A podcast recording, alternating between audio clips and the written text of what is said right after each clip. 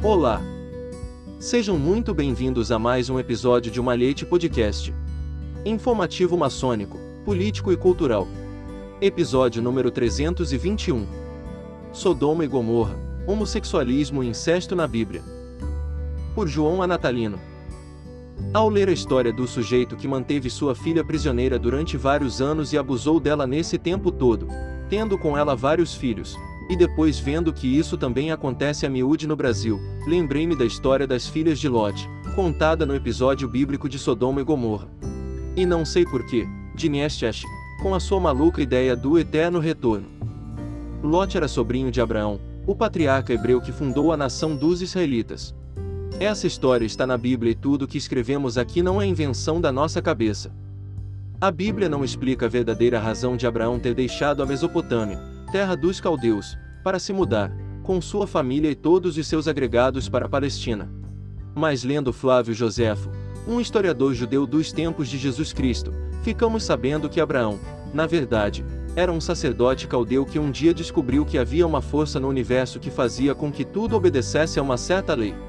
E era por conta dessa força que o sol brilhava durante o dia e se escondia durante a noite. Por isso, igualmente, a lua substituía o sol, à noite, quando ele se ausentava, e dava força às marés. E também influenciava todos os fluxos líquidos da Terra, inclusive aquele que acontece às mulheres pelo menos uma vez por mês. Com isso, ele começou a imaginar que se havia um processo que regulava os caminhos dos astros no céu, deveria haver também algo semelhante para regular a vida dos homens na Terra. E por trás disso devia haver uma vontade a presidir tudo, ou seja, um Deus que controlava esse processo, e por sua atuação, tudo acontecia ou deixava de acontecer na terra e no céu. E daí a descobrir que ele tinha um propósito para a raça humana, foi apenas mais um passo.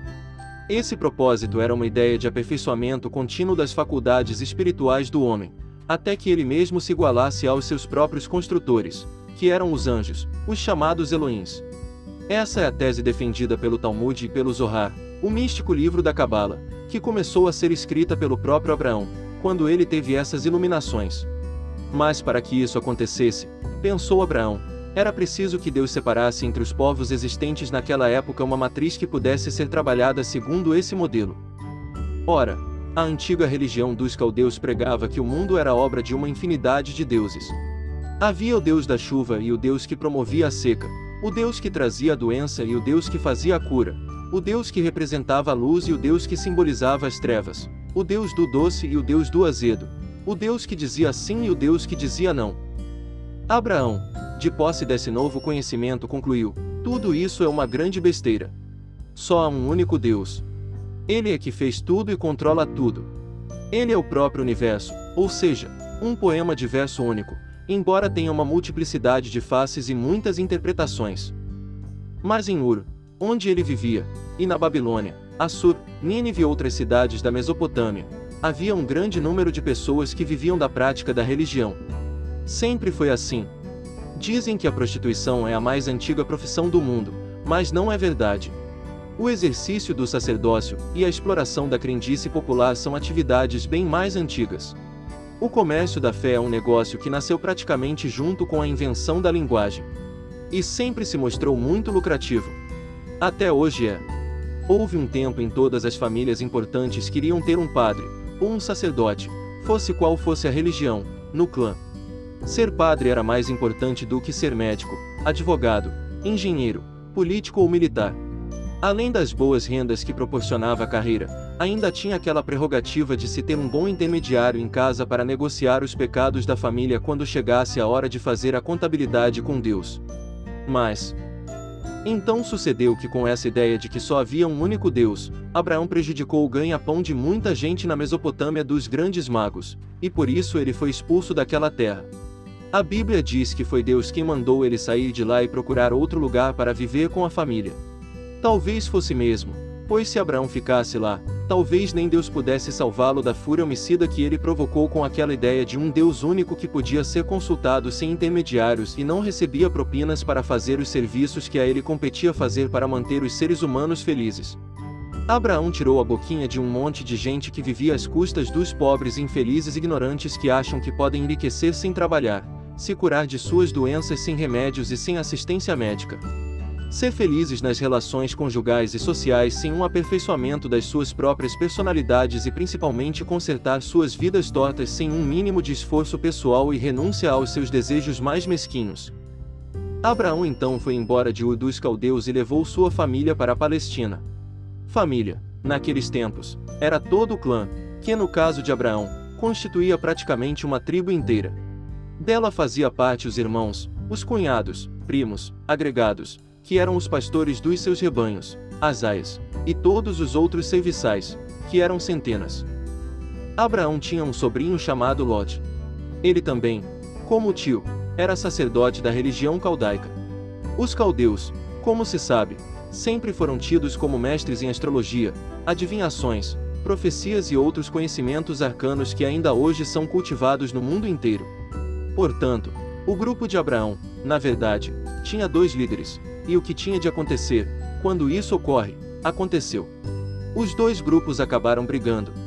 Não os dois líderes, Abraão e Lot, que eram parentes, mas os pastores de um e outro, pois cada um deles queria os pastos melhores para seus respectivos rebanhos. Isso acontece nas melhores famílias e na de Abraão não foi diferente. Só vai deixar de acontecer quando não formos mais humanos. Foi assim que o grupo se separou. O grupo de Lot preferiu acompanhar o curso do Rio Jordão e se dirigiu para o sul. Foi parar nas proximidades do Mar Morto, que não era nada morto naquela época, e o grupo de Abraão seguiu o sentido contrário, para o norte, indo parar nas terras conhecidas pelo nome de Canaã, se fixando em vale chamado Hebron. Daí talvez o nome pelo qual ficaram conhecidos os seus descendentes, os hebreus. Lot, com seus conhecimentos da ciência da época, se tornou gente importante na cidade de Sodoma, que então era metrópole da área. Ali, nas cercanias do Mar Morto, segundo a Bíblia e também Flávio Joséfo, havia uma florescente civilização, que vivia da agricultura, pastoreio, exploração de minas de cobre e sal, e também de um buliçoso comércio que servia de entreposto entre as cidades da Mesopotâmia e o Egito, então as duas regiões mais civilizadas do mundo na época. Era a terra dos cinco reinos, como a chama a Bíblia, com cidades importantes como Sodoma, Gomorra, Salém, Zoar e outras. Só que o povo dessas cidades não era lá muito chegado a essas coisas de moral. Principalmente em questões relativas ao sexo. A promiscuidade ali era tanta, que os termos sodomia e sodomita se tornaram sinônimos de degeneração sexual e de quem as pratica. Conta-se que os sodomitas, principalmente, não faziam muita distinção entre homens e mulheres em questões de sexo. O que estava à mão servia, não importando se era macho ou fêmea. Nessa panela se cozinhava tudo junto. Irmão, irmã, pai, mãe, filha, filho, sobrinha, sobrinho, qualquer um servia na hora da farra. Os homens hebreus, como eram conhecidos os grupos de Lot e Abraão, eram mais comedidos nessas coisas. Eles eram monogâmicos e tinham uma certa ética nessas questões de sexo. Quando muito topavam pegar uma ou outra servente da esposa, quando esta não conseguia lhes dar filhos, mas esse negócio de homossexualismo e relações incestuosas, não era com eles não. E eles tinham uma razão muito boa para manter toda essa moralidade nas questões sexuais, a pureza racial e a homogeneidade cultural do clã, que poderia ser maculada se a promiscuidade sexual fosse instalada no seu meio. Um dia, diz a Bíblia, e Flávio Joséfo também corrobora essa informação, Deus se cansou da promiscuidade e da degeneração sexual em que as cidades da região estavam mergulhadas. Eu acho que foi mais o medo de que seus escolhidos hebreus acabassem se contaminando com os costumes pervertidos da civilização do Vale do Jordão que fez com que Jeová, o Deus dos hebreus, se voltasse contra ela. Afinal, como diz o filósofo Santo Agostinho, vício é sinônimo de prazer. Se não fosse ninguém se viciaria. Assim, Primeiro Deus mandou contra as cidades do Vale do Jordão uma invasão de guerreiros vindo do leste. Esses guerreiros, chamados assírios, devastaram a maioria das cidades da região e reduziram algumas delas a cinzas. Mas Sodoma sobreviveu, principalmente porque havia muitos hebreus, do grupo de Lot, vivendo nela. Por causa deles Abraão entrou na briga e ajudou os sodomitas a expulsar os assírios, salvando assim a cidade. Mas mesmo assim, os caras daquela cidade não se emendaram. Então Deus mandou dois anjos, segundo diz a Bíblia, lindos rapazes, irem à casa de Lot, e avisar a ele para sair de Sodoma com sua família, porque ele iria destruir aquela cidade. Não deu outra. Quando os tarados sodomitas viram a beleza dos rapazes, logo resolveram fazer o serviço neles.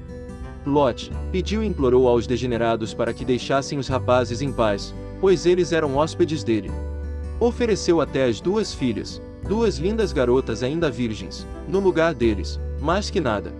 Os caras queriam mesmo era pegar os belos anjinhos. Bem, a história diz que Deus, ou o próprio Lot, porque não esqueçamos que ele era um mago caldeu, fez os caras que tentaram invadir sua casa para pegar os rapazes ficarem cegos momentaneamente. Então, pela porta dos fundos deu fuga a eles. E com eles fugiu levando sua esposa e as duas filhas. Com tudo isso Deus ficou mesmo uma fera e resolveu acabar com os sodomitas. Mas a promiscuidade sexual daquele povo devia mesmo causar muito prazer, porque Lot não conseguiu convencer ninguém da cidade, nem mesmo seu próprio povo, a ir embora com ele. Isso mesmo depois de Deus prometer a Lot, que perdoaria a cidade inteira se nela fosse encontrada uma única pessoa decente.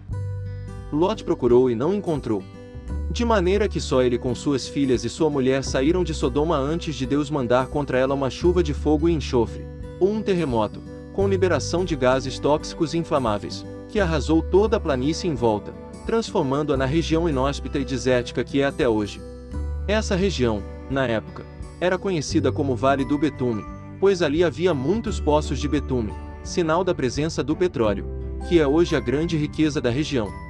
Essa, aliás, é uma boa explicação para o que aconteceu a Sodoma e Gomorra. Pelo menos contenta as mentalidades céticas, que precisam por racionalidade em tudo. Mas ninguém sabe o que realmente aconteceu lá.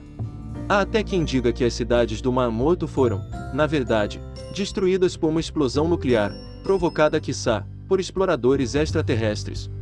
Daniken, Pavel Sberger e outros adeptos dos deuses astronautas aventam essa possibilidade. Houve gente que andou procurando sinais de radiação por aquelas bandas, mas nunca se achou nada. Aliás, nem ruínas, nem sinais de que um dia tal civilização tenha existido foram encontradas, o que levou outros historiadores a duvidar da veracidade das histórias da Bíblia. Mas Flávio Joséfo diz que no seu tempo, século I da era cristã, a estátua de sal em que a mulher de Lot se converteu quando olhou para trás para ver a chuva de fogo e enxofre que consumia as cidades gêmeas de Sodoma e Gomorra, ainda estava lá. Seja qual for a verdadeira história que está por trás disso, o fato é que Lot escapou da destruição só com suas duas filhas. Sua mulher, que não era hebreia, mas sim de Sodoma, não acreditou que o Deus hebreu fosse capaz de destruir as duas cidades daquele jeito. E ele havia advertido Lot, e sua família para não olharem para trás. A mulher de Lot olhou e virou estátua de sal. As filhas de Lot eram duas garotas virgens, na flor da idade. Não havia nenhum homem nas redondezas além do já quase velho papai. E pior, parecia que Deus tinha destruído a humanidade toda, só deixando vivos os três. Que maçada! Claro que isso não tinha acontecido, mas naquele tempo não havia as facilidades de comunicação que temos hoje. E a devastação no Vale do Jordão foi tão grande que a impressão que se tinha era de que o mundo inteiro tinha sido consumido por aquele cataclismo. Talvez não houvesse mais nenhum homem no mundo, pensaram as filhas de Lot. Elas iam morrer virgens e sem filhos. Bom, elas não haviam morado tanto tempo em Sodoma à toa. Afinal, se os sodomitas faziam o que faziam, por que elas não podiam? A culpa, se culpa houvesse, seria de Deus, que não deixou nenhum homem vivo sobre a face da terra. Elas não tinham noção de geografia, não sabiam o quão grande era o mundo e que a catástrofe só tinha ocorrido no Vale do Betume. Então o que fizeram as danadinhas? Pegaram o pai mesmo. Deram uma fogueira no velho e transaram com ele. Deve ser daí que nasceu o velho ditado que diz que negócio de bêbado não tem dono. O fato é que as duas filhas de Lot engravidaram e tiveram, cada uma, um filho com o próprio pai. Um deles se chamou Amon, que deu origem ao povo amonita, e o outro se chamou Moab, que deu origem ao povo moabita. Essa é uma história meio sórdida, mas ela está na Bíblia e foi recontada com uma certa malícia por Flávio Joséfo. Mas eu suspeito que nela há uma grande manipulação política dos rabinos israelenses, que aliás, são mestres em fazer isso. Pois Moabitas e Amonitas sempre foram inimigos de Israel. Até hoje são, nas pessoas dos seus descendentes, os palestinos. A briga entre esses povos é milenar. Que melhor forma há para degradar seus inimigos do que dizer que eles são frutos de incesto? Que sua origem é promíscua. Que eles são filhos do pecado. As filhas de Lot, na verdade, são um arquétipo, como a maioria das personagens descritas nos livros sagrados de todos os povos. Praticamente todos os povos antigos têm histórias desse tipo. Os deuses gregos eram extremamente promíscuos.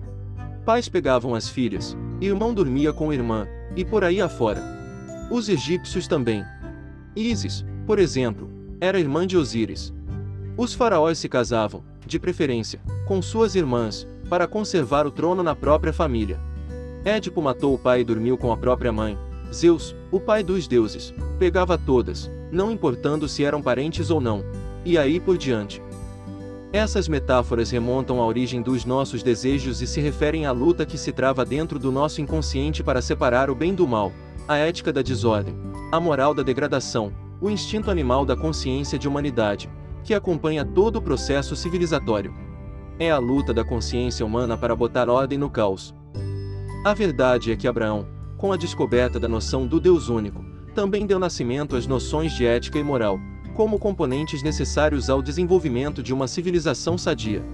Assim, o embate entre o povo de Israel e os seus vizinhos, tal como nos conta a Bíblia, é a história dessa luta entre os nossos instintos mais primitivos e a nascente consciência que há uma distinção entre homens e animais, pois o homem, ao crer num Deus único, e a necessidade de respeitá-lo, honrá-lo e temê-lo, terá que, obrigatoriamente, aprender a controlar os seus instintos mais primitivos. Afora a mensagem nitidamente política que o episódio carrega, os israelitas são puros, éticos, morais, civilizados e seus vizinhos não. A história de Sodoma e Gomorra e das filhas de Lot é uma rica metáfora que nos leva a refletir. Será que, passados tantos séculos, nós já conseguimos superar o complexo das filhas de Lot? Ao ver a realidade dos nossos dias, com tantos abusos dessa ordem, me parece que falta ainda um longo caminho para essa sublimação. Quantos séculos ainda iremos levar para isso e quantas intervenções divinas ainda serão necessárias para que possamos dominar essa inata perversão moral que a nossa origem animal nos legou? Só Deus sabe.